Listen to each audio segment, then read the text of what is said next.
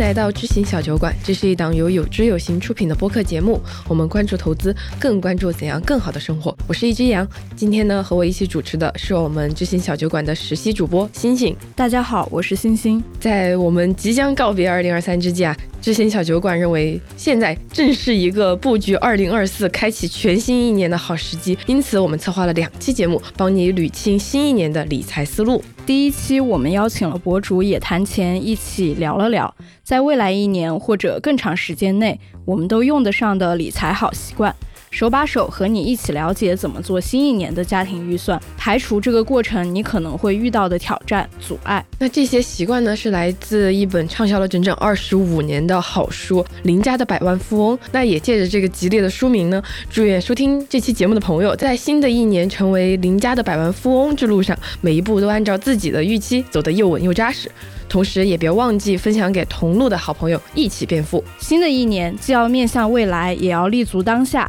第二期立足当下，给自己和家庭做财务报表的节目，将会在下周五晚八点准时和大家见面，敬请期待。我们先来听一听第一期。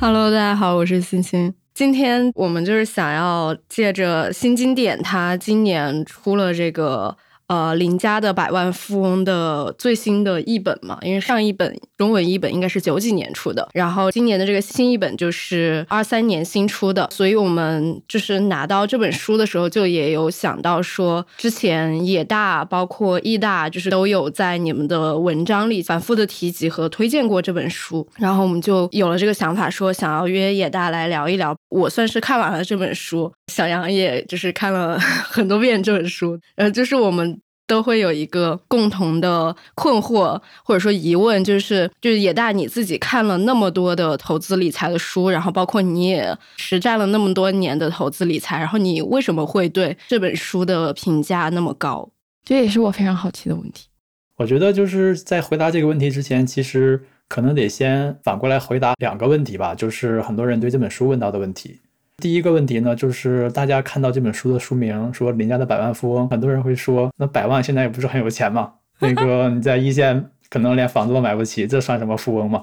说出了就是这是第一个大家的问题，就是如果他们不是真的富翁的话，可能这个书参考性就不是那么强了。嗯，所以说这个这个得先那个 call back 回这本书的成书的时间，就是它的调查的时间大概是在一九八零年到一九九几年，然后这本书的出版第一次是在一九九六年，而且当时。就是这本书的采访的人的标准是一百万美元的净资产，就是这只是一个最低门槛。嗯，就是你考虑到当时的时间是一呃一百万美元，其实还是一笔相当大的财富的。而且就是被采访的这些人，你看他们的一九九六年的那个时间，平均家庭年收入是二十七万美元，然后他们的家庭平均净资产是三百万美元以上，所以说其实还是很能代表说。一些富人的他们是怎么成为富人的？他们的生活方式，我觉得还是很有参考性的。然后第二个大家会说的问题就是说，现在都已经就是二零二三年了，那这本书一九九六年的三十年前出版的书，那这本书它里面的东西还有没有现在的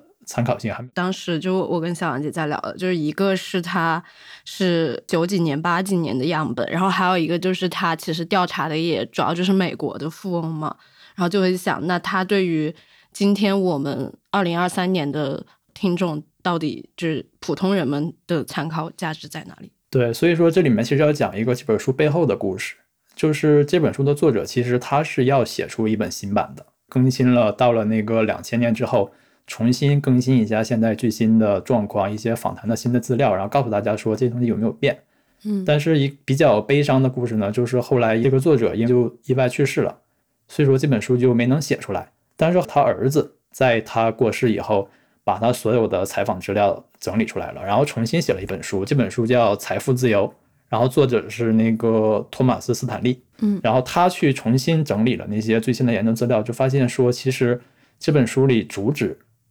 的那些关于财富的建议想法，其实都是没有变的，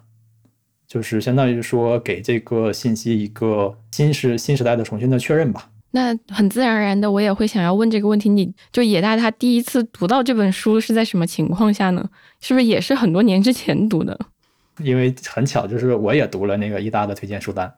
然后我发现，哎，这本书我当时读过，怎么感觉完全没什么印象了？然后重新读了一遍。然后第一遍读的时候，你可有可能就是只记住那一句话，就是大部分的那些个百万富翁他们都有做家庭预算的习惯。这句话对我影响特别大，应该是我第一次读这本书的时候，就是大部分内容都没记住，但是带走了这一句，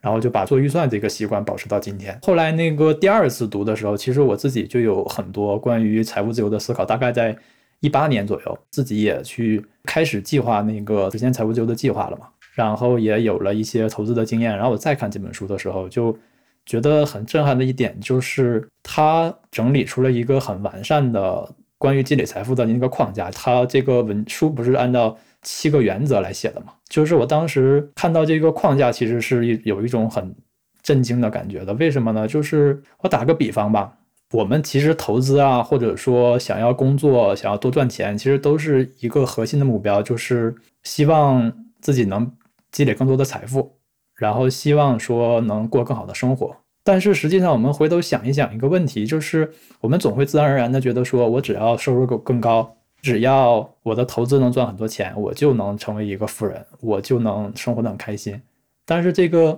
过程真的那么理理所当然吗？其实它不是。成为一个富人，或者说是生活的很开心，就像成为一个很好的厨师。那么这个厨师他肯定要有一把好刀。但是你再回头看。各种当时一些投资的书啊，一些关于生产力的书，就发现大部分的书都在教你怎么挑好刀，但是却很少有书真正的告诉你说你应该怎么成为一个好的厨子。因为工具其实它只是很具体的一个东西，但这个东西怎么用，其实被讨论的不是特别多。我觉得这个可能是我当时读到之后特别有感悟的一点吧，就是他写的很全面。就比方说。你应该如何处理自己和金钱的关系？钱是赚出来的还是省出来的？还有这些富人家庭，他们如何处理和父母还有子女的金钱关系？当时有一句话，当时那那个时候我读的就是印象特别深的。当时他们就是说，他们把财务自由看得比展现社会地位重要的多。我觉得就是他提供的是一整套一个比较完整的那个 mindset，就是一个思维方式。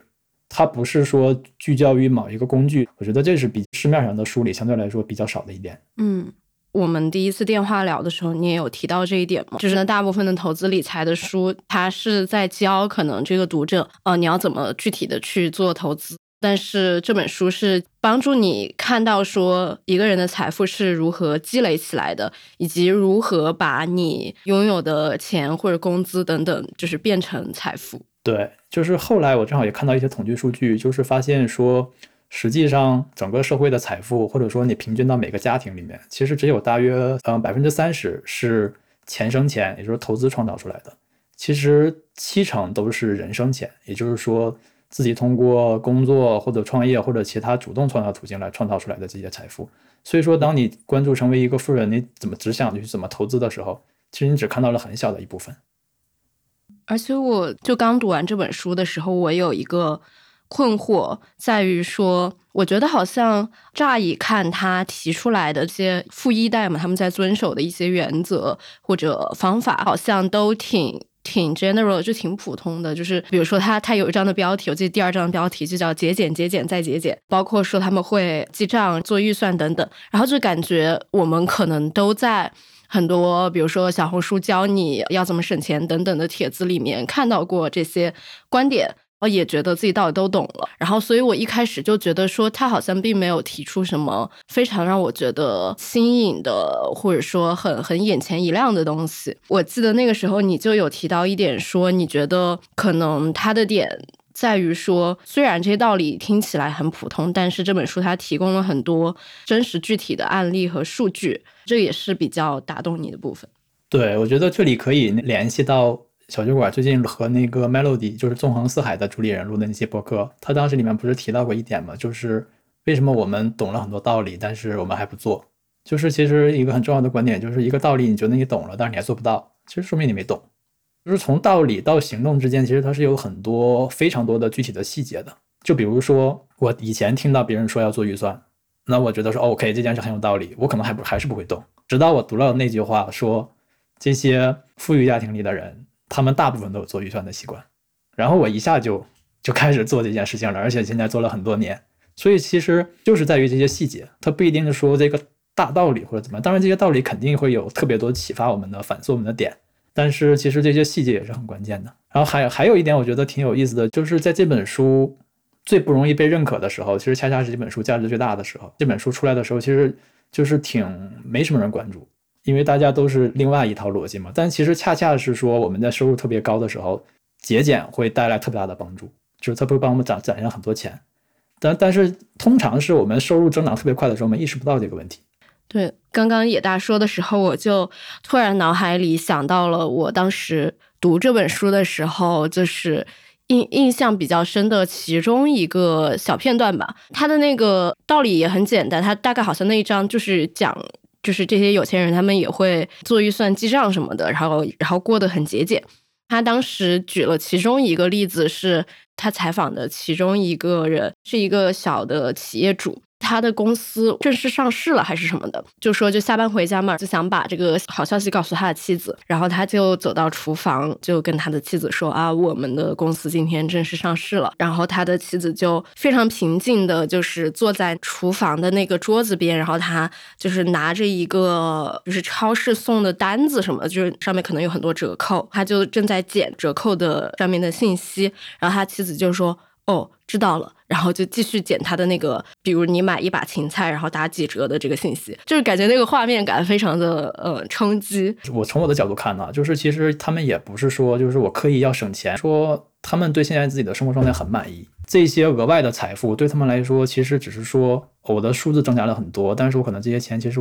对我来说，我现在也并不需要，其实这么一种心态，就是他生活在一个非常富足的、非常松弛的感觉里面。我想接到前面野大说的有一点，就是你说这本书其实刚刚出版的时候就有一点生不逢时的感觉嘛，因为那个时候大家都经济增长各种也很好，也不会想省钱。我觉得它其实还有另外一个特别不具备畅销书的这种性质的一个点，就是他所说的这些邻家的百万富翁的生活真的一点吸引力都没有。哦，对。就描述说，哎，其实这个百万富翁人家都是省出来的。其实我还是不信的。就即使读了这本书，我还是会觉得他会不会这个样本还是选的那种爱省钱的百万富翁？实际上那个百万富翁他人家还是该怎么花怎么花呀。就是我今天还在谷歌上搜了一个问题，我说十亿到底有多少个零？然后我在想。如果一个人是一个亿万富翁，就是他平时要花个几千几百块的，那只是他的资产的百分之零点零零零零零零几，那完全可以不用去省钱，不用去做预算啊！我当时会有这样的想法在脑子里面打架吗？我觉得其实是这样的，就是这本书聊到了很多节俭的东西，但是一个不能忽视的事实就是，这些家庭的平均年收入，就像我们开头说的那个数字，这些家庭的平均年收入是二十七万美元。就是节俭这个东西都是相对的。比方说，一个人可能说我月收入五千，但我花掉了四千九，那这个可能就不算是节俭。但是如果一个人说我月入五十万，但是我花一万，他但是你看我比前半年花的多了，但是其实还是算节俭的。就是节俭这个东西，它是一个必要条件。你假如你赚下的每一分钱都花掉，你就肯定积积累不下来财富。所以它是一个必要条件。但是它并不是说我只要节俭，我就能有很多钱。说我们不能忽视那个。就是赚钱的必要性，我们可能得稍微交代一下这本书的大大概的那个内容框架，因为很多听众没有没有读过这本书嘛。其实，在这本书里讲，就是归纳富人的生活习惯，其实是七个原则。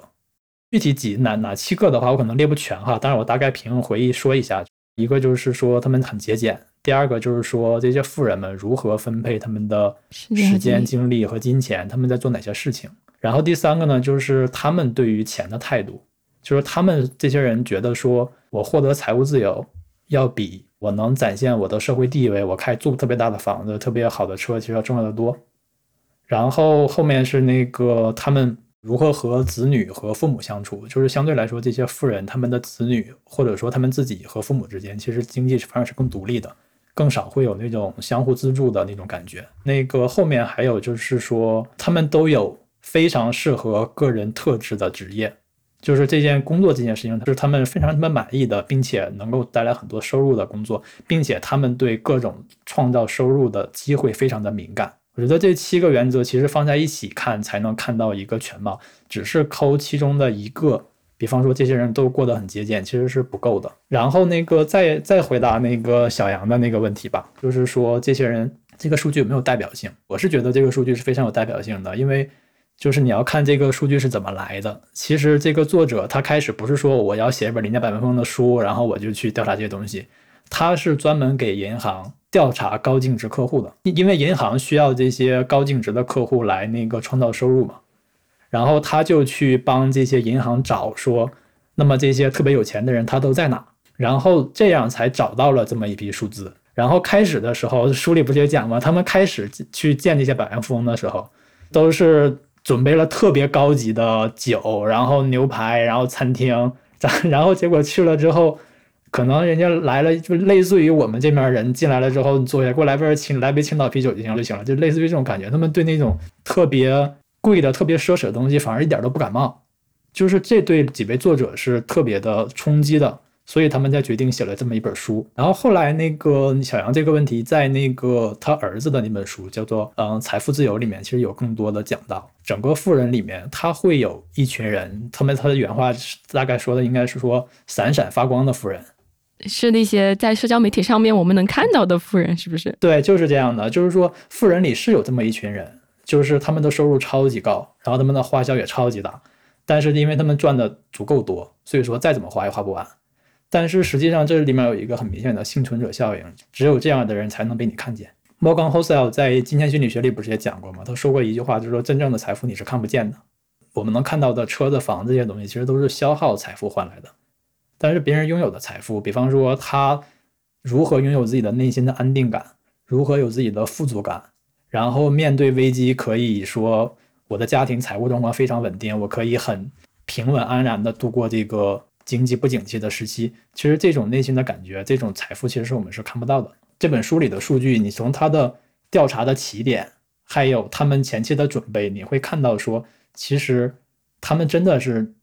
奔着真正的富人的这个群体去的。只不过调查了之后才发现，哦，原来这个真正的群体和我们想的不一样，就是他们大部分人其实是。就是过得相对来说比我们认为要简单得多的生活，而相对来说我们能看到的那些人，更像是一一种幸存者效应。就是因为只有是他们这样生活，我们才会看到说哦，这些人很有钱，然后我们就会把他们当成是一种富人的代表，但其实并不是。我补充一点，就是我刚刚翻到那个书里他写的，就他们调查的人的七个共同特征嘛。然后就关于我们前面提到的那个节俭，就野大也说，就是它并不是一个绝对的东西。就是他原话对于这个，就是他们过着节俭的生活，他的描述是说，他们过着远低于收入水平的生活。其实关于这个，我也有点想追问，因为上一次野大就已经经介绍了关于就怎么生活在自己就是应该的一个水平之下的这个思考嘛。我这个框架我是有了，嗯，因为我现在开始记账了，朋友们，我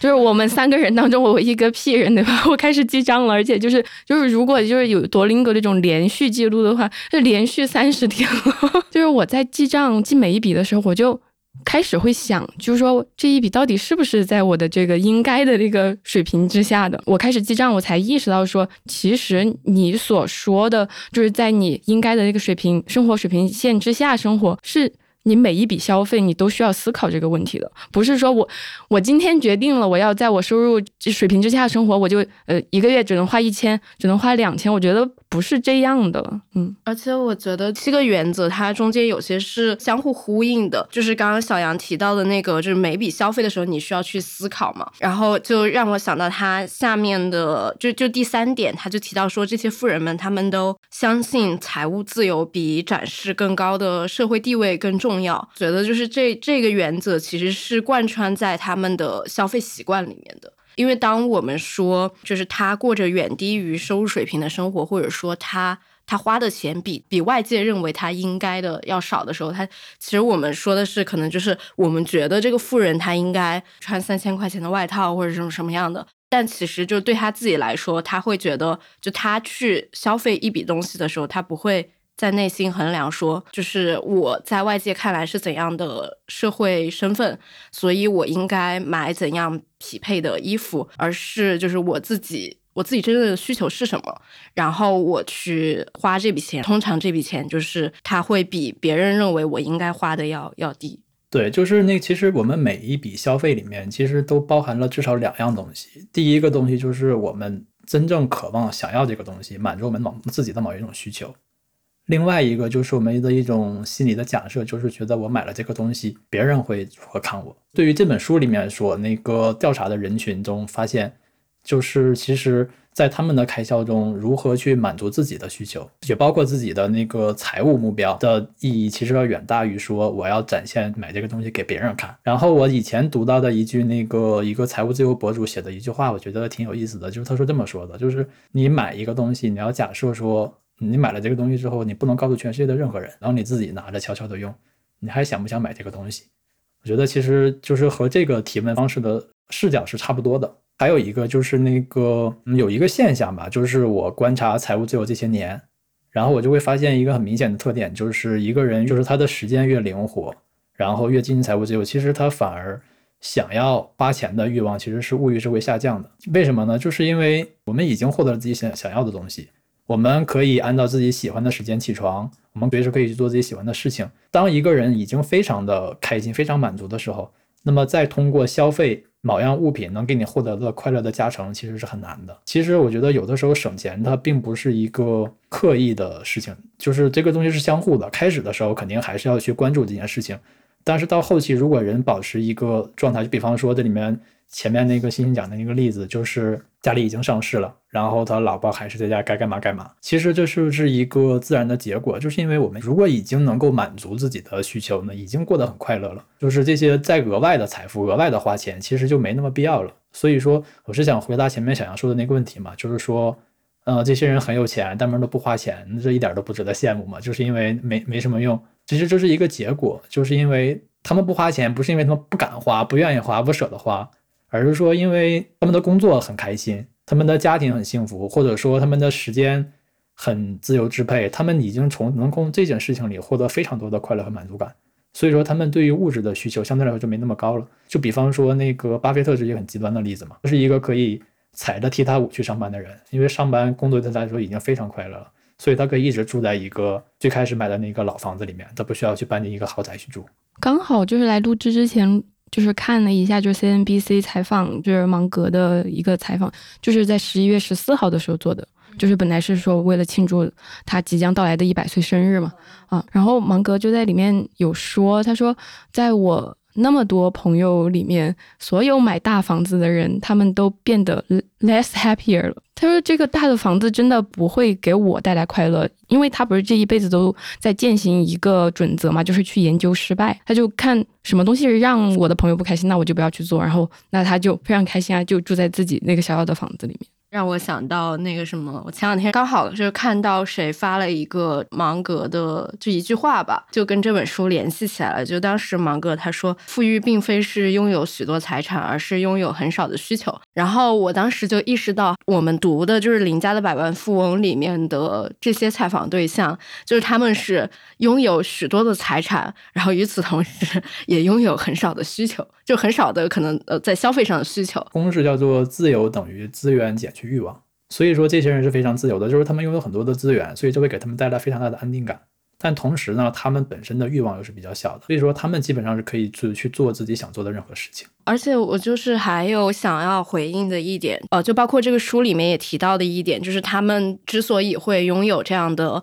消费习惯或者生活方式，一个是因为就是他们的内心很富足，他并不需要或者说并不只是能够从消费这一种行为当中就是来来满足他自己。然后第二个点就是是我们之前提到，就是说他把实现财务自由看得很重要。这个目标就是高于他去可能临时的，嗯，买一个很贵的奢侈品带给他的这种瞬时的快乐。我还有想到第三点，这其实是结合他书里面的一个负面案例吧，就是说这里面有一个他们当时采访的人，哎，他确实也是一个很高收入的人，然后他在那个时候的美国，然后他是一个就是看起来很很仪表堂堂的一个律师。天天也开着豪车，而且他豪车有好几部。但是他们在采访这个律师的时候，却发现就是他其实有很多积累的一些贷款，然后包括他有好几辆车，然后其中好几辆是租的，那个钱还没有还完。他同时又还买了房子，那个房子的呃就是房贷也还没有还完等等。然后他们去在跟这个律师沟通的时候，就发现说他是很被那种。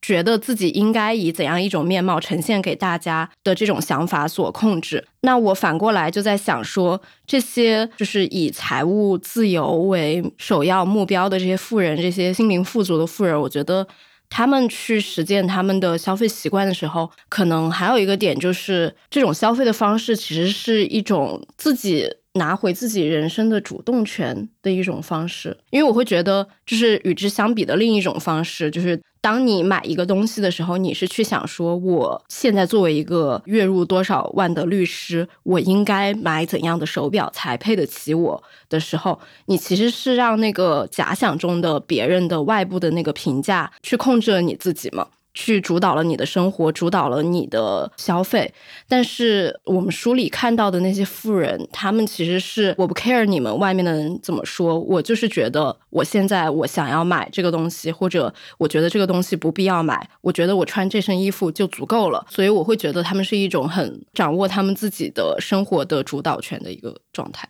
我我当时读到这这段例子的时候，其实也还在想一个问题，就是当时我读到那块是和几个几种职业一起放在一起看的嘛，他们调查。完了之后，发现医生和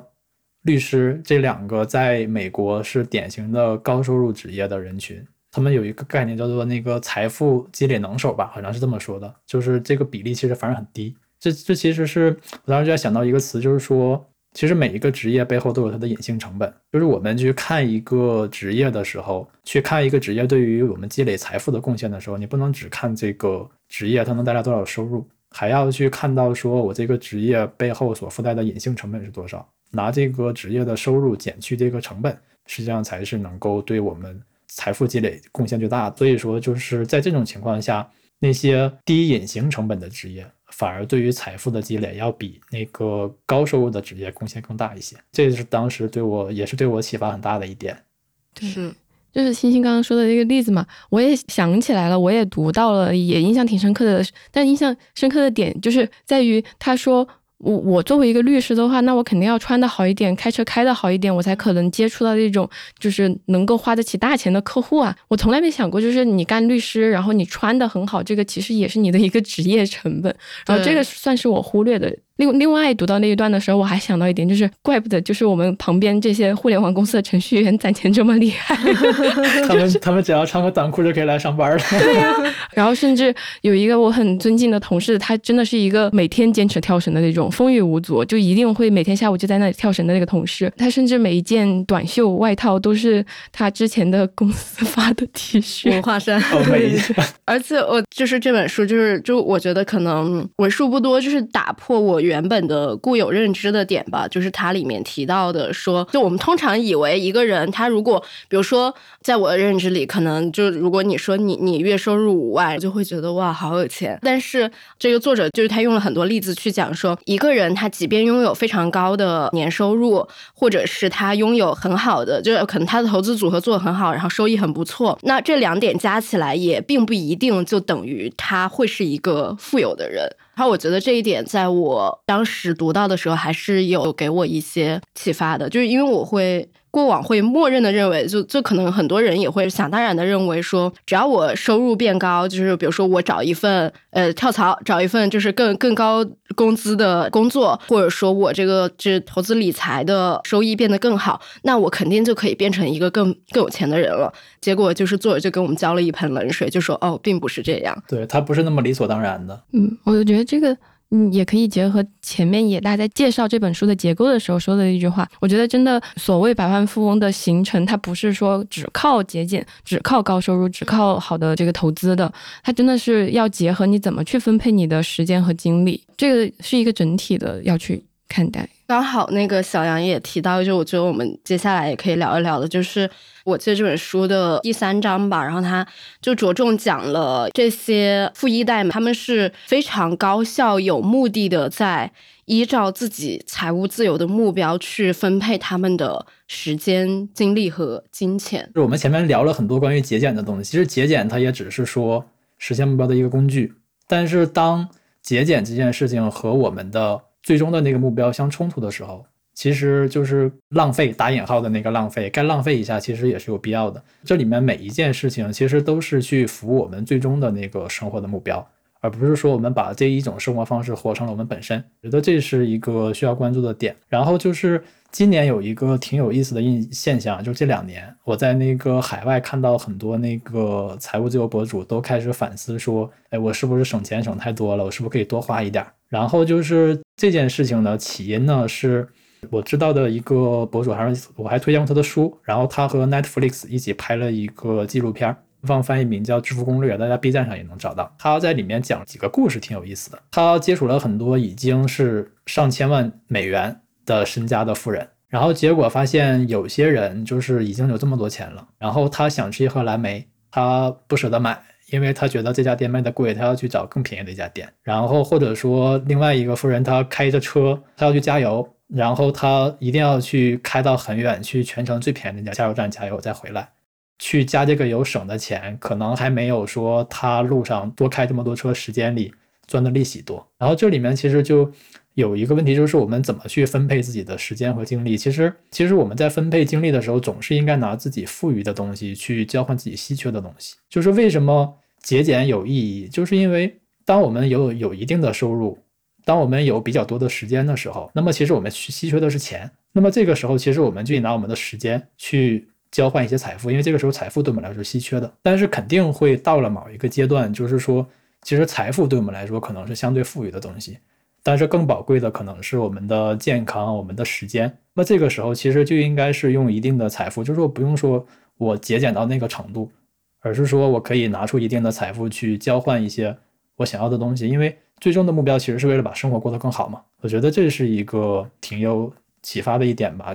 有的时候一个方法越有效。就越容易把人陷在里面。就是这些富人，他为什么能这么有钱？其实和他们节俭的习惯是分不开的。但是也是因为过往这些节俭的习惯对他们的帮助太大了，以至于等到他们很有钱的时候，他们还是很难跳出这种习惯。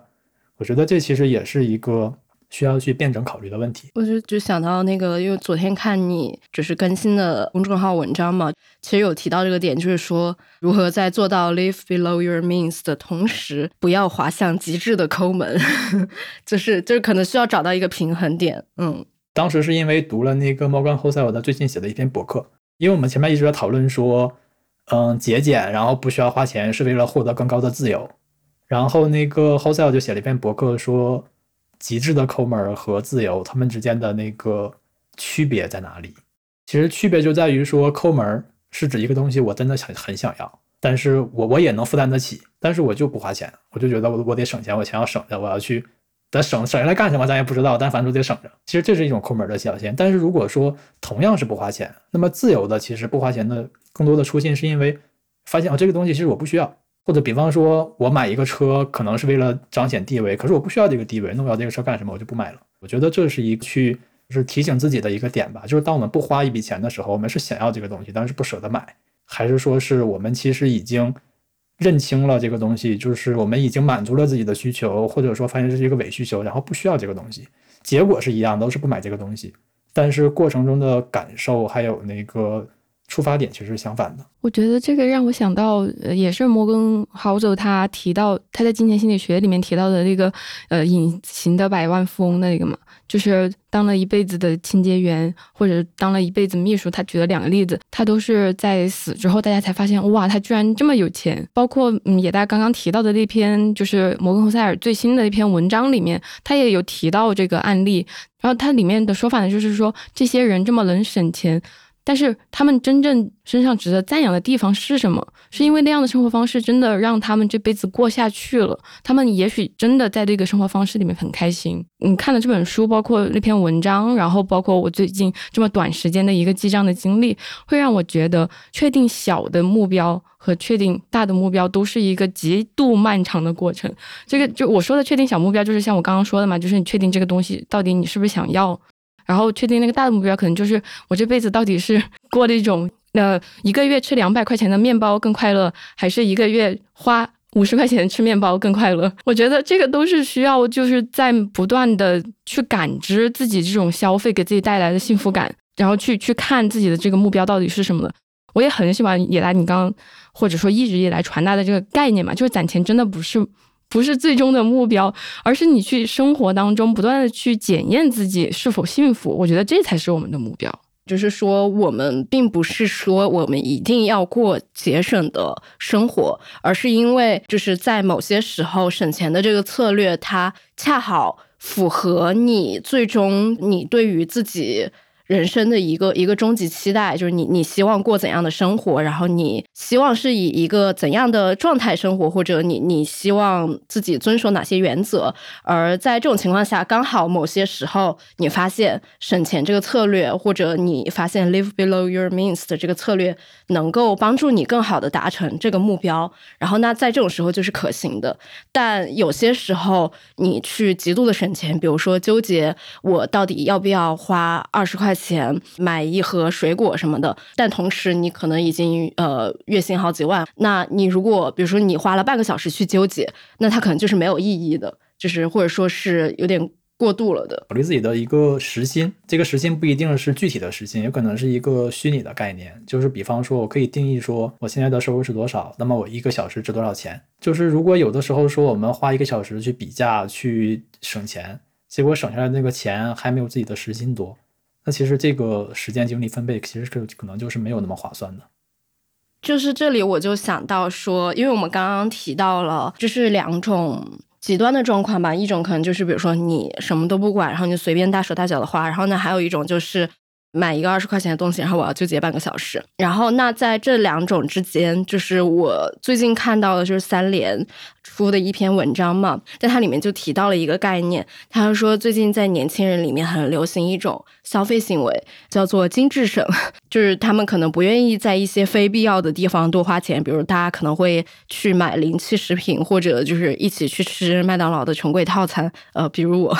但同时呢，这些人他们又会，比如说如果他非常喜欢的歌手来了他的城市，他会愿意去买一张很贵的演出票，或者他最近想要学跳。跳舞想要学拳击，他也愿意去报那个几千块钱的课，就是该省省，该花花，然后是呃，这这些就是这种精致省消费行为的一个观念。你觉得你会怎么看这种观念？就是你觉得它是一个比较好的平衡吗？我觉得这其实是一个很好的、蛮好的状态。就是首先知道自己想要什么，不想要什么，这其实就是一件很有价值的事情了。因为很多时候我们其实都不知道自己喜欢一个东西到底是为什么。其实能清楚说我什么东西是需要的，是我特别喜欢的，就是我花了这笔钱就会特别开心的。然后也知道说哪些东西我可能其实我自己就没什么没那么在意，就是我跟一起跟别人一起去那个大套餐，或者说我买一些临期的书，我可能我觉得说那那既然不在意这件事情，那其实不花钱不就挺好的吗？精致省这个名字听起来怪怪的，但是我觉得里面的那个。逻辑其实是我觉得是挺认可的，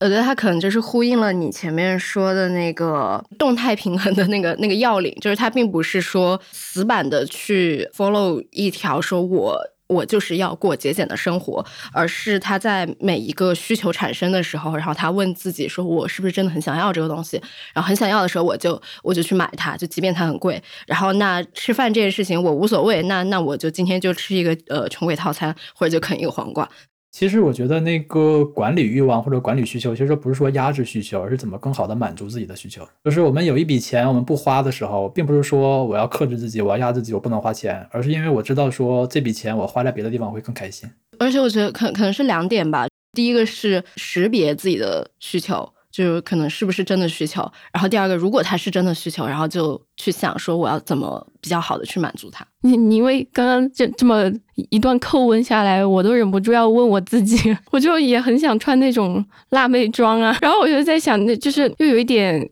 好像需要就是对身材有一些要求，所以说一直一直不敢去尝试，或者是说想要的那种衣服会有点贵。但是我在想，我这辈子我都没尝试过这种又贵又辣的衣服，我是不是应该给自己一个机会去尝试一下，自己是不是真的喜欢？我觉得其实可以分几步来，先别管说你想买什么、想花什么，你先确定一下说自己的财务目标是什么。有了这个财务目标，其实你就可以很清楚的知道说你自己能花多少钱。然后那个你你确定自己能花多少钱了以后，在这个范围内。买东西其实就不用太纠结，说买的是不是必须的东西，我买的这个东西到底有没有意义，是不是浪费？其实你不用去考虑，为什么？因为我们节俭，我们省钱，其实是为了，或者说记账、预算这些，其实是为了服务我自己的那个生活目标。但是其实你前面已经考虑过自己的财务目标了，就是我是在考虑这个财务目标情况下，我确认说我可以花多少钱。那么其实只要在这个金额之内，不管买什么都是合理的，因为你已经可以保证自己的财务目标了。那么剩下的其实不就让自己开心一点吗？相当于是，比如说我可能确定了一个我的财务目标，然后我设定一个大的，比如说。我这个月可以花多少钱的这样的一个预算？那在这个预算内，比如说四千块钱，然后在这四千块钱的预算内，然后我其实不用具体去纠结每一笔小的开支，我是不是一定买了我的必需品？是这个意思吗？对，是这个意思。比如说，举个例子哈，就是我们家的情况是这样的：，说以前我在规划财务自由计划的时候，那么我就能算出来说，我有我需要攒下多少钱，然后我可以根据我要攒下的这个目标，可以推算出说我每个月应该攒下多少钱。我再拿我的收入减去我每个月需要攒下的钱，那剩下的不就是我可以花掉的，并且不会影响我的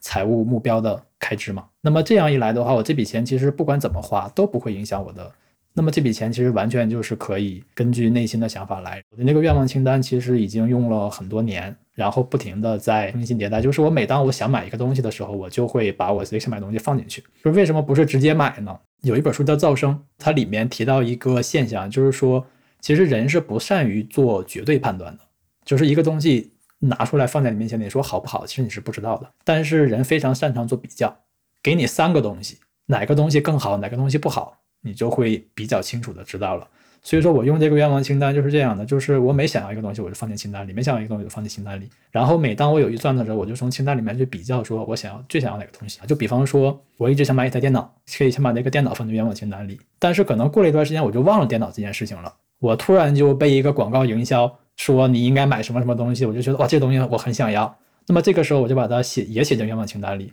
那么这个时候，其实我就可以构成一种比较了嘛，就是我既看到了当前被营销到想买的东西，也看到了我之前想买的电脑。那我再比较一下，就是我到底想要电脑还是想要这个东西？我们这样一来，就是通过这种比较的方式，其实更容易选出自己最需要的、最想要的那个东西。我觉得就是这是我一直用愿望清单这种方式的一个原因。然后我最近给愿望清单做了一个更新，就是我前面不是说。可以定一个我们能够花的钱嘛？然后我还在里面补充了一个，说我每个月最少应该花到多少钱？就是因为有的时候你攒钱攒成习惯的时候，你就会觉得说，那我愿望清单里这些东西，我如果不买，我全都不买，我不就攒的更多了吗？就是有的时候就是会有这种习惯，或者说有一个东西你觉得这东西太贵了，它可能不符合你自己过往的做事情的习惯，但是你又特别心动一个东西的某一点，那么其实有一些每个月需要花的最少的预算。就可以去满足一些这些的需求。哎，我突然发现，好像我自己有一个比较类似的习惯，就虽然我没有专门建一个愿望清单，但就是。比如说，嗯，就我平时也会呃逛各种购物软件什么的，然后我看到喜欢的东西，我就会把它加到那个购物车或者是那个收藏夹里面。然后，但是通常就是我我并不会直接买。比如说，它过了一个月，甚至有有东西可能我过了三个月，然后看到它，我还是觉得啊，我好想要啊。然后刚好我这个时候我又觉得就是近期手头挺宽裕的，好像有这个预算，然后我就会把那个东西买下来，然后就会发现就这样买下来的东西就就就很开心。嗯嗯，它是不断的筛选，不断的，相当于其实也是前面说的那个不断的盘问自己，不断的体验感受的一个过程吧。很好玩的，就是我今天才学到一个新词儿，叫。熬商，就是说所有的财务健康人士吧，除了就是这个情商很好，就是让自己在工作、家庭生活当中就是就如鱼得水，对吧？然后这个财商就是会理财嘛，嗯，然后智商就不说了。然后但是熬商呢，就是指的这种，就是 两位的这种，就熬熬啊，就延迟满足嘛。就是还有投资的时候，你不是也得等着嘛？然后这个也需要熬商，就相当于就是耐心的另一个说法，可以很很形象。哦，而且就是我还想，呃，一个比较长的 callback，就是就是因为我我发现就是前面我们在提到那个第三章，就是他说这些理财大师们他们是如何高效的根据自己的财务自由目标去分配自己的时间精力里面，然后我发现就是漏了漏了一个点，就我觉得也是他提到的。很重要的点就是，我们大多数同仁，就包括我觉得我我以前吧，就很多时候大家只是在花时间，或者花非常多的时间在担心自己钱不够这件事情上，或者担心自己无法达到财务自由，担心自己可能会失业，会呃生重病，就是出现什么状况等等。你花了很长的时间在忧虑说，天呐，就是呃我这个现在有月供，然后如果我下个月被裁了，我要怎么办？但是实际上。你每天回到家，你真正愿意在让自己的财富变得更多的这件事情上的时间是很少的，就你可能还是习惯性的就躺下来，然后开始呃刷抖音或者干什么的。虽然听起来有点残酷，但是蛮有启发的一点。对，就是那本书里我我第三遍读嘛，就今年就是这本书新版以后，印象最深的一句话是又换了一句，就是说的是说，如果一个人花很多的时间去焦虑担心一些事情，会发生什么呢？就是他可以用来解决这件事情的时间就变得更少了。就是很多时候焦虑的反义词是具体嘛，就是你越去焦虑这个事情，其实不会去改变，但是你。实际的去行动，去关注解决这件事情，其实问题就会好很多。还有一点是，就很多人他设想的是这些理财大师，他能做到现在的这个水平，然后就通过他的各种方法策略，然后让他积累起可能比同等收入的人就是多很多的财富。那他一定每周花了很多，或者每年花了很多时间在上面。嗯，确实花了很多，但是他其实没有我们想的那么恐怖。这本书他给的这个数据里面，他们当时采访了八百多位。中等收入的理财大师，就这些理财大师里面有百分之六十，他们都是有一百万美元以上的净资产。然后，那在调查他们的时候呢，就显示说，他们每平均每人就是每个月会用八点四小时规划他们的投资，然后算下来差不多就是可能呃一一周两小时多一点。然后我当时就觉得说，哦，两小时，就觉得，因为我会觉得就是一般我们普通人在忙，其实你两小时总还是抽得出来的。一方面是说这个时间总量本身。其实没有很大，它主要是一个积累效应。以前还刷刷到过一条小红书，一个人发现自己总没有时间健身，最后他总结了一个一个经验，就是说健身是有钱人才有的特权，那普通人就是没法健身。当时特别好玩，就是这条这条消息，那个后来这个小红书很火，后来刘畊宏也来回，然后刘畊宏说：“你可别误了，你你你直接拿出手机跟我一起跳操就行了。”就是我在读这本书里面的第二个比较有。有感触的地方也是这个，拿到这本书是因为纸质版嘛，所以说我直接翻到了最后一页，它就有个附录嘛，他说这个邻家的百万富翁都是干这些的，然后我一看全是个体户，然后我在想，行得了，不用看了，这本书就是在告诉我要当邻家的百万富翁，就是要自己干，不要打工了，打工是有毒的，但后来就。也是通读了全书之后，其实最后得到的结论也和野大刚刚说的这个有一点类似，就是这个问题的关键不在于你是不是一个有钱人，那，当然那个本坎的那个是。像我们之前说的嘛，是有你肯定要保证自己有一个体面的收入，然后有一定的时间，对，就是找到不错的市场机会等等这些。对，但这个事情跟你的财产是不是继承来的，然后你是不是个体户的关系并没有那么大。最关键的还是在于这个目标有多少是完完全全是由你自己定义的。你每一笔花在这个面包上、花在衣服上的、花在车子上的消费，是不是你真正想要的？就是如果你真的愿意正视和财富。相关的问题，正是就是你的时间就是需要多花一点在家庭上这件事情的话，你就自然而然知道你该怎么去分配你的精力、时间和这个钱了。其实我下面想聊一个，就是因为我们前面其实 call back 了一些这些人，他们是真的依照着自己的财务目标和他自己的想要实现的人生目标去分配他的时间精力，包括前面也大也提到说，他读这本书其实对他做这个家庭预算的这个决策有很大的影响。然后我就在想说，我们这期节目上线就十二月中或者十二月底的样子嘛。那也是，就是一年的最后一个月，所以我就在想说，就是如果想让大家不要花那么多时间忧虑，在新的一年，我们能够怎么样借着这个新年的开始，去调整自己的理财习惯，去在财务上 布置二零二四吧，就是做一些家庭财务规划。我不知道这方面，就是叶大有没有什么建议或者经验可以分享？从小事儿开始会比较容易一些。就比方说，就开始记账，开始去考虑家庭的预算，就是这种东西，其实很多时候是自然而然的，不是说我定了一个超级大的目标，然后我就能实现，而是说我先要找一些自己力所能及、当前就能做到的事情，然后自下而上的去考虑这个问题。我觉得其实有的时候只是把账记出来，对自己其实就是会挺有帮助的，知道说我大概钱都花到什么地方去，哎，这种感觉和我可能。有的时候我们自己的感觉和真实的情况偏差还蛮大的。然后再一个就是那个记账的时候，我是觉得说，如果做这件事情的话，其实很重要的一点就是不能忘了自己当初来做这件事的目标是什么。记账的时候，我当时看这个问题嘛，有一个问题就是，首先我们记账已经很多年了，记账记了九年，然后做家庭预算做了一六年到现在开始大概六七年，而且我记账记的颗粒度是很细的，就是你如果看我的账本的话，它和银行卡是那个精确到分，就是每一笔不会不会错的，记到这个程度。但是你们有一个问题，就是问我说知不知道全年在衣食住行上花多少钱？我不知道。就是如果我想查的话，我可以立刻查。嗯，它和我的目标没有关系。我只始终记得一件事情，就是我记账是为了攒钱，能够实现我的财务目标。那么我知道说需要存多少钱，我知道我需要花多少钱。对我来说，我更重要的就是我的预算，就是我的预算是只要我实现了我的预算，我就可以实现自己每年的财务的目标。那么我只要盯着我自己的预算进度就可以了，我根本就没有必要去关注说。我每一个品类到底花了多少钱？只要是有一个很粗的颗粒度就可以了。呃，分享一些做预算的经验吧。就是我看到了一些做预算的 app，他们会，我觉得有一点我我个人不太喜欢的，就是会直接把预算和开支分类绑在一起。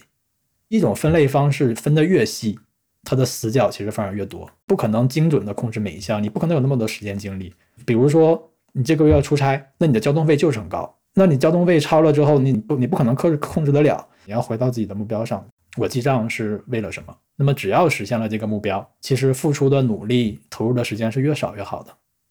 不是每一件事情它都有一个边际效益嘛？不是投入时间越多越好，而是说我要实现自己的目标，我要投入的，就是或者或者说我要实现我自己的愿望，我要投入的最少的时间精力是多少？我觉得应该照着这个方向去。我我总结一下前面，嗯，你刚刚说的，就一个就是如果你。新的一年，然后想要在自己的理财习惯上有一些改善，那你可以做两件小事，就是一个是开始记账，第二个点就是可以开始做预算。关于预算，刚刚就是也大也提到，就是说你没有必要去把这个预算分的就分类分的非常细，然后它可能就是稍微分的粗一点。就我记得我有看，就当时你有写一。一篇文章嘛，就是讲怎么做年度预算。然后其实你那里面有提到说，就是你推荐的呃设置是预算的分类。首先你要看那个家庭的共同开支。家庭共同开支的话，我会把那个参与预算单独拿出来，就是因为参与预算这个东西它和时间进度是等比的。它不是一段一段的，所以说那 app 里面可以看到时间进度，我可以根据时间进度来比较，说我这个参与预算有没有超出这个时间的比例，就可以灵活调节。然后这是第一个，就是参与预算是两个人一起花的。然后第二个呢是就是两个人共同的一些居家的预算，比方说保险呐，然后那个房贷呀，然后水电费啊，类似于这些东西。这种东西呢，就是它基本就是一次性的，就是你可能年初的时候就已经把所有钱都花完了，然后大概齐其实差不多就行了。然后我们关注比较多的其实是消费预算，而且很重要的一点，我觉得就是消费预算你要分成每个人都要有自己的消费预算，而不是说一个消费预算然后全家一起用，这样是非常拉扯的。就是因为一个东西一个人想买，那一个人又不想买，那你说这笔钱是买还是不买？如果你买了的话，不想买那个人觉得自己亏了；那如果你 不买的话呢，想买的人觉得说，哎呀，我就想买这么个东西，你都不同意。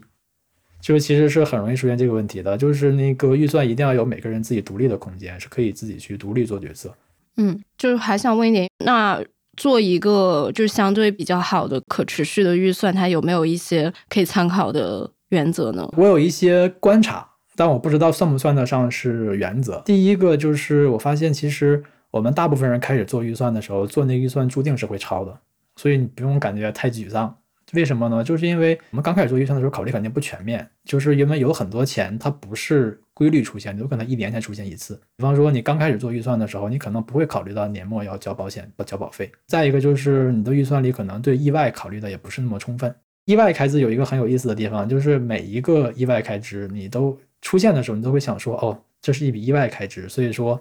下个月就没有了。等到下个月呢，你一定还会遇到其他的意外开支。所以说，其实。意外开支，你拉长观察视角来看的话，就是会，它其实是一笔必须开支。所以说，就是经常有关于做预算的话，有有朋友问我说，遇到那个意外开支怎么办？然后我的想法就是说，其实你要是在你自己观察到的自己的需求的基础上，不断的去往上加。初期阶段，就是你要把那些可能一年才去一次的，比方说旅行的，然后出去玩的预算要加上来。然后要把那个你自己观察出来的、自己出现各种意外开支的一个大概的比例，其实你只要自己记录一段时间，大概就能知道说我留出多少的余量是可以应对这个可能的意外开支的。就是很多人开始做预算的时候完全控制不住，因为很正常，但是就是很多人因为这个现象就。就很自暴自弃，就放弃了，就不做了。但是其实你可能前一年的时间会都会超，我觉得这个都是完全 OK 的，都是正常情况。哎哎，我想就是好奇问一下，就是野蛋，你最开始就你们家做预算的时候，也也是出现过很多次这种就是超超预算的情况吗？就一开始，嗯，一开始的话也是经常会超，不过我们像情况稍微好一些，是因为我做做预算之前已经记过很多年账了。所以说我大概知道说我们家具体什么情况，然后多少会超，多少不会。然后再一个就是我们当时还有一个配合，就是那个我们把信用卡的额度调到了和自己预算差不多的一个比例。这样一来的话，你花钱到了你就停了嘛。就我有想到，就是你当时那个文章里有写嘛，就是说这个预算一定要和记账，就这两个东西它是。就是并行的，就是良好的预算还是需要以一个可能你之前有就做的很好的一个记账为基础，也需要一些数据来参考。对，然后那个我还想起来一件事情哈，就是那个我们你看我们前面聊节俭的时候，说到一方面说要节俭，一方面又说什么时候不该减。然后那个我最近收到一个读者的留言，我觉得很有意思，就是我前面不是说那个预算不要分的特别细嘛。然后，但是他的那个预算分的还挺多，但我觉得他的预算分的很合理，就是他把很多，比方说出去旅行的预算、出去玩的预算单独拿出来了。然后他的理由是什么呢？就是说我把这些预算规划好了，我才能更没有负担的出去玩。就是因为如果我没有单独画出来这个预算的话，我总会觉得说，那我这个事情我也不就不做了吧？我把钱省了就能做点别的。但是这件事情是真的，他非常喜欢、非常想去做的，所以说他把这个预算留出来了。那么他就可以更没有负担的去做这件事情。OK，有这笔钱我已经留出来了，我就是要做这件事情的，就是内耗会稍微小一些。所以说，还是回到那一点，就是我们做考虑这些问题，一定要回到自己的目标上，或者说那个小杨前面说的，就是不断的去感受这些东西，就是发现自己哪里是感觉不对的，或者哪里是感觉好的、需要的，来不断做做调整。我觉得这是一个可能需要考虑的问题。那作为一个记账的记录并不够多，因为。我总是那种，呃，之前啊，就是总是想起来哦，记一段时间账，然后就断掉了，就没有坚持过一个超过一个月的。然后现在我就一直在维持记账这个东西嘛，但是我可能我现在也只能大概的知道我每个月。我也不叫每个月，我只知道上个月，因为这个就是正常的在上班，我们也没有出差，然后也没有出去玩，我知道这样的我花钱的一个情况。那我怎么去做我年度预算呢？其实我是觉得，因为方法都很灵活的，既有说像我这样根据那个想存钱的目标来往回推能花多少钱的，就是像我们现在做的话，就是也是按照那个能花多少钱来算的，因为我们会根据那个被动收入来，就是以前我是在实现计划之前是按照攒钱目标来的。然后现在呢，我们家的预算是按照我的预期的被动收入来的，就是所以说，我觉得这个真的很难给一个完全标准化的流程，你只要做一二三四五，然后你就会得到一个非常合理的预算，我觉得确实挺难的。也就是说。我为了能去买我自己更想要的东西，所以说有点想插播一下我最近的那个心得，就是为什么我我就是坚持记账三十天，就这个一个小小的里程碑让我很开心，然后也让我反思到或者说一个收获吧。就是我之所以这次开始记账，而且每一笔都记，是因为我发现，嗯，我和我男朋友对比了一下我们的信用卡账单，然后我是他的五倍，每一个月都是，然后我就觉得震撼，我我跟这个人。好像我们就是去哪儿都是一起呀，吃饭也差不多，然后就是大家都是上班，然后也没有去哪里，为什么我花的钱比他多这么多？然后我就真的太好奇了，所以说我才开始有动力去记账。所以我觉得说之前我之所以就是嗯经常就是记到一半然后就跑了，很重要的原因是那一下突然发现啊，我我这个月怎么突然比平时花的多了一倍？那我下一个月一定不这样了。我其实一边记账一。便是在这样给自己找借口，就说那只是一个单独的现象。但是就是因为我和我男朋友这个信用卡账单对比事件之后，我才真正的开始正视我需要去理一理自己的这个日常的支出了。因为这个就是我真实的状态呀。然而我理想中的自己和真实的自己差这么多，这件事情实在是让我太震撼了。所以说我就有这个动力去去做这件事情。前两年想要录播课的时候，经常说的一句话就是说：“哎呀，我这些钱花完之后会让我自己不开心。”所以我得出的结论是我应该怎么说？就是花钱这件事情不能说让通过让自己不快乐的方式去那个当时宇白说，你们就不停的合理化自己的那个做法，又找到了自己的新的借口。然后，但是就是很有意思，就是你这次看到了你和你男朋友的账单，然后那个你们去一起去玩，一起出去，结果你的账单是他的五倍。看到这个数字的时候，你可能就不会是之前的那种想法，而是说，哎，我想知道到底是怎么回事，怎么做到的，为什么事情是这样的，对吧？就是之前是一种抗拒的心态，那现在是一种好奇的心态。读《林家的百万富翁》这本书过程中，其实是很接近你现在的这种状态的。就是他不是告诉我说你这也不能做，你那也不能做，而是就是你会发现说哦，有些人其实跟我们做的差不多的事情，为什么他攒着这么多钱呢？我好想知道啊。所以就是这个真的是有让我正视自己日常的开销是怎么样的，就真的是就直面真实的自我吧。哎，那我觉得就是可以问一个问题，就是借用刚刚小杨说的，因为我也是以前就是。基本不记账，然后我最近两个月才开始记账，所以我的有效的记账数据 就是就只有最近两个月的。就我我相信，就是在听的听众朋友们，可能也有很多跟我和小杨这样的之前没有怎么记账的人，然后但是大家每到年底的时候，又总是想要给自己鼓劲，然后来年 做一个全新的自己。然后那就是对我们这种之前没有怎么记账，或者说他。可能没有记满，比如说一个非常长期的，比如一年的这样的人，然后我想要在新年，比如说我想要在二零二四年去做我的年度预算，就是我我可以怎么做呢？嗯，我觉得可能一个相对容易的起点就是你参考你的工资嘛，不管怎么花钱，你总不可能啊，除非负债这种情况下不考虑，就说正常情况下我们考虑的那个花钱是不会超过你的工资的，所以说也可以说，我就比方说我工资是多少钱，然后我定百分之九十，定个百分之八十。然后这么来定的话，其实说会比较接近实际情况。虽然说我们不知道自己具体花了多少，但是我们知道自己过去今年赚了多少嘛。然后还有一个就是可能，比如说在实际的就具体运行的过程当中，比如可能按照这个预算试了一两个月，然后可以再调整什么的。对，我觉得是这样的。就是这个这个其实是一个很动态的过程。就是我们现在的预算其实。即便是做了这么久，还经常会就是，比方说我设置了一个预算，过了一段时间发现哪块不得劲不舒服，然后就得 坐下来重新一起谈，说是哪块预算出了问题。如果不想记账的话，做预算其实还有一个比较简单的方法，就是叫信封预算法。信封预算法的意思就是说，在以前还用现金的时候是这样，就是你可以根据你的预算来定一个每一个预算有一一个自己的信封，然后你把你到每每到收入来的时候，你就把那个钱取出来，取成现金放进对应的信封里，然后你就花花花，然后你因为你这个信封里面的钱是固定的，根据你的预算来的嘛，所以说你不需要记账，你只要知道你看你信封里有多少钱，你就知道说我每一项预算其实花了多少钱，就是这是最开始这个方法的由来。那现在的话，其实就是可以通过电子账户嘛。比方说，我可以规划说，支付宝或者说微信支付就是我的消费账户，或者说我的信用卡就是我的消费账户。然后我再开一张银行卡，是专门用来付那个家庭开支的。然后这样一来的话，其实你每到工资来了之后，先把那想要存下去的钱、投资的钱放进一个投资的账户里，然后把想要花的钱转进信用卡里面，然后把那个家庭总共预算的钱转进银行卡里面。那么这样一来的话，其实你一段时间观察，你就大概知道，比方说，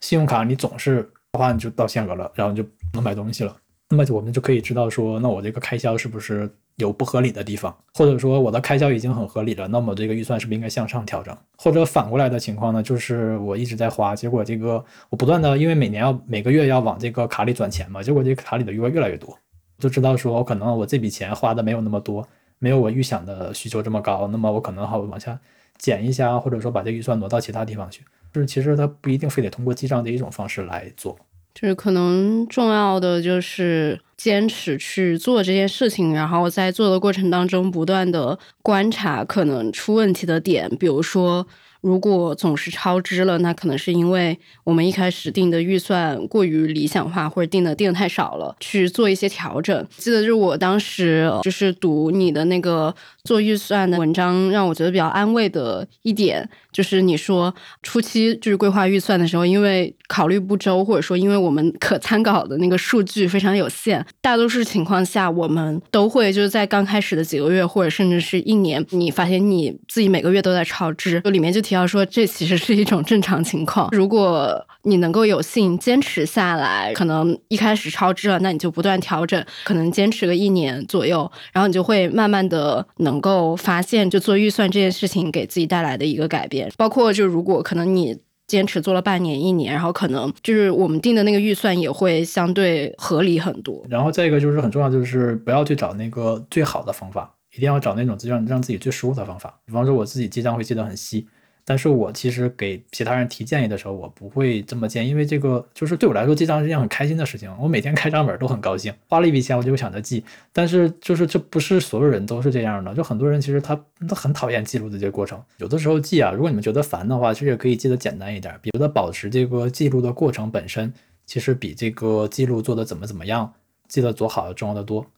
我发现真的就是每个人都必须找到。自己的那个意义，对我也觉得，而且每个人都完全不一样，在没没找到这个意义之前，做这些事情对你来说是很负担的。但是，一旦间有了这个意义感的话，做这个事情就会特别开心，特别上头，特别想要去做这种感觉。我记得你当时在那篇文章里就讲了，比如说如果我们出现预算超支的情况下，然后你会怎么样用这个软件去处理一些预算转移、事后摊销，然后什么什么的。然后我就开始越看越晕。然后 我当时看的时候，我就觉得，嗯，可能可能这个方法不是很适合我，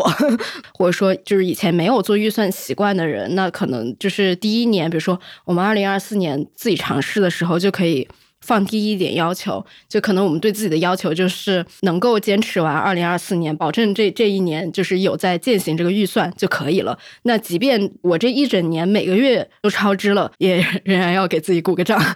起点的时候可以稍微松一些，就是比方说你知道自己有可能超支，那咱定这目标的时候，比方说你算了一个数，说我的目标是一个月花五千，你就有意识的往上加一点，我就加到七千五，因为我知道很多东西我没考虑到。那么这样一来的话，那个后面超支啊、挫败感这种就会稍微好一些，我觉得。回到就是前面说的，你那篇文章里面就提到一点说，呃，预算不是牢笼，而是我们可以把预算作为一个提醒，因为它这个预算最终目的可能是帮助我们能够攒下更多的钱，然后但我们在一开始实行的时候，它可能是作为一个提醒，就是一个像时钟一样的提醒来的，就是让我们这个有限的预算，让我们去考虑最需要和最重要的东西。所以我觉得，就是可能这种心态也会帮助我们在出现预算超支或者发现自己预算定的不合理的时候，有一个比较好的安慰作用吧。嗯，对，就是我觉得不要觉得预算是用来克制自己的，就是我觉得比较好的角度，像前面那个读者就是留言说的，说预算其实是为了更没负担的花钱。我知道自己能花多少钱，那么我就不用太去纠结，说我花的这笔钱，它到底是不是买的最好的东西，知道自己可以花这些。另一个角度呢，就是说，其实我们时候考虑做预算，是为了把这个。资源投入到更让自己满足的东西上，提醒我们说，其实资源是有限的，你不可能把所有的资源都分配在无穷多的事情上。那么有些东西是你喜欢的，有些东西是你没那么喜欢的。那么其实你把这个，